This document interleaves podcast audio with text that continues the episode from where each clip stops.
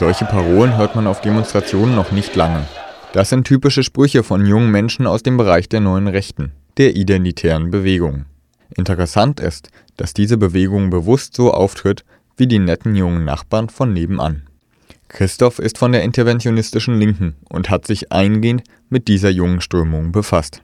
Die identitäre Bewegung ist eine aktionistisch ausgerichtete Organisation, die bewegt sich so im Spektrum der neuen Rechten und ähm, versucht die Ideologien, so Stichwort ähm, Ethnopluralismus, die aus der neuen Rechten kommen, aufzugreifen und für viele, vor allem auch für junge Leute, durch halt ihre Propagandaaktionen zugänglich zu machen.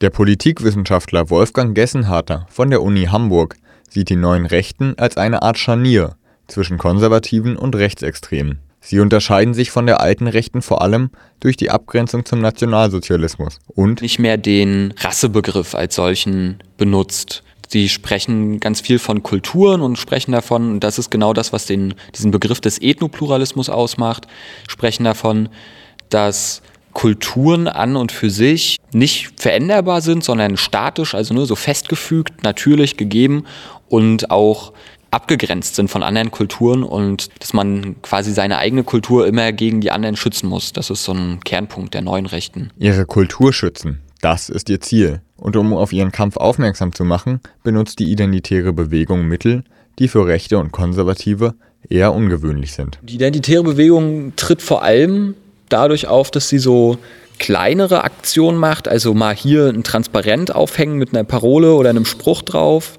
Plakate werden aufgehängt, teilweise gehen sie flyern.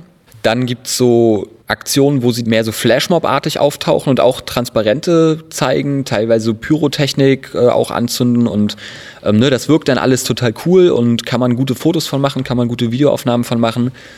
Und das war es im Ganzen, im Großen, Großen und Ganzen auch schon. Das, das wird aber alles medial sehr gut verwertet und dann eben durch Social Media mit vielen, vielen Menschen geteilt und erreicht viele Leute. Obwohl die identitäre Bewegung in ganz Deutschland gerade einmal 300 Mitglieder hat, sieht Christoph sie trotzdem als gefährlich an. Denn sie schafft es, junge Menschen in diesen rechten Diskurs reinzuholen. Also wenn zum Beispiel die identitäre Bewegung vom großen Austausch spricht und da eine große Aktion macht, dann sprechen ganz, ganz viele Leute in Deutschland und durch die Aktionsform ist das für junge Menschen vor allem auch ziemlich attraktiv. Also da, das zieht so, ne? da können sie Leute mitnehmen. Und das Problem daran ist, dass dadurch eben der Diskurs verschoben wird. Wir sprechen dann auf einmal eben über den großen Austausch, äh, wohinter halt Rassismus steckt. Und wir sprechen nicht davon, dass wir solidarisch miteinander sein müssen und dass es offene Grenzen braucht, damit Menschen sichere Fluchtwege nach Europa haben, was sich vor allem auch im Angesicht des Krieges in Syrien, der ganz, ganz viele Menschen gerade beschäftigt, wichtig finde. Dass Menschen halt sicher hierher flüchten können. Um die Gefahr, die von der identitären Bewegung ausgeht, einzuschränken, könnte man der identitären Bewegung auf jeden Fall versuchen, ihre Maske zu entreißen. Man muss immer wieder thematisieren, hey, was ist das eigentlich? Identität, was ist eure deutsche Identität? Was ist die Identität des deutschen Volkes?